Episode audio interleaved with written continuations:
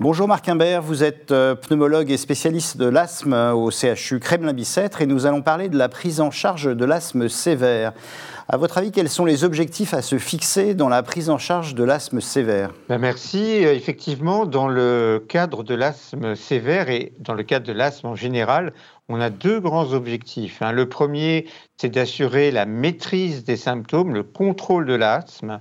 Et donc pour cela, on dispose d'une série de possibilités de prise en charge avec euh, des médicaments, mais aussi des séances éducative, d'éducation thérapeutique. Et d'autre part, on essaye de limiter les risques futurs. Et les risques futurs, c'est avant tout les risques d'exacerbation, les risques d'hospitalisation, les risques de réanimation et malheureusement les risques de mortalité par asthme aigu. Il y a également une réduction des risques liés aux médicaments de l'asthme et en particulier de la corticothérapie orale. Quand on parle d'asthme sévère, on essaye de limiter au maximum l'utilisation chronique ou l'utilisation répétée de corticoïdes oraux. Il y a eu beaucoup d'actualités scientifiques cette année et récemment encore au CPLF 2020. Qu'est-ce que cette actualité scientifique apporte-t-elle euh, comme nouvelles approches thérapeutiques euh, pour se tenir à ces objectifs? Bien, on a de la chance dans l'asthme sévère, c'est qu'on est de plus en plus capable de phénotyper les asthmatiques. C'est-à-dire que l'asthme sévère, ce n'est pas une maladie unique qui a un traitement simple, une taille unique. On a vraiment différents types d'asthme qui peuvent bénéficier de différentes stratégies thérapeutiques. Là où on a vraiment beaucoup progressé, c'est sur les asthmes qu'on appelle de type 2 ou les asthmes allergiques et ou éosinophiliques.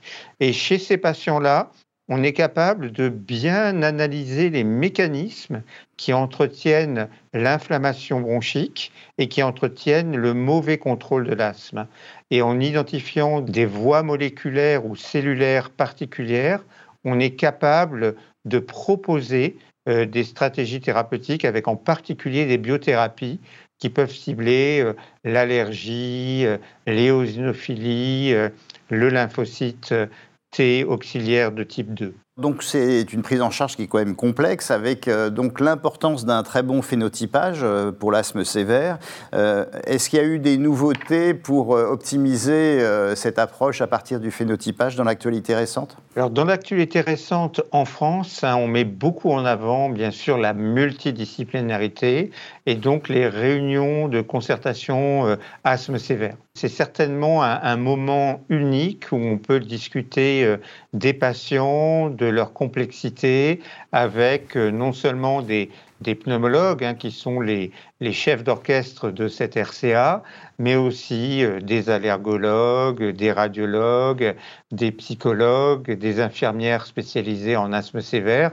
Et on a aussi des physiologistes qui nous permettent de mieux comprendre les, différents éléments qui jouent un rôle dans le, maintien d'un phénotype sévère. Donc là, la RCA, la réunion de concertation asthme sévère, est un élément important. Et puis on a aussi tout l'enthousiasme autour du développement d'innovations thérapeutiques avec non seulement des molécules qui sont approuvées, mais aussi des molécules en développement, en particulier chez des asthmatiques qui ne seraient pas euh, euh, ou euh, allergiques, ou alors qui résisteraient aux premières biothérapies essayées dans ce contexte-là. Pour conclure, quel est votre message pour les pneumologues?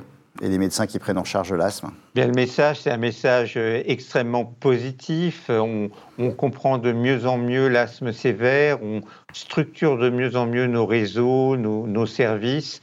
Il y a une très bonne collaboration entre la ville et l'hôpital, entre les différents métiers de, de l'hôpital. Donc ma, ma conclusion, c'est qu'on avance bien, on travaille bien, on a des options à proposer euh, aux patients et de façon très multidisciplinaire et collégiale, on peut apporter des solutions euh, à des patients qui étaient dans l'impasse thérapeutique il y a encore quelques années. Merci Marc Imbert. Merci à vous.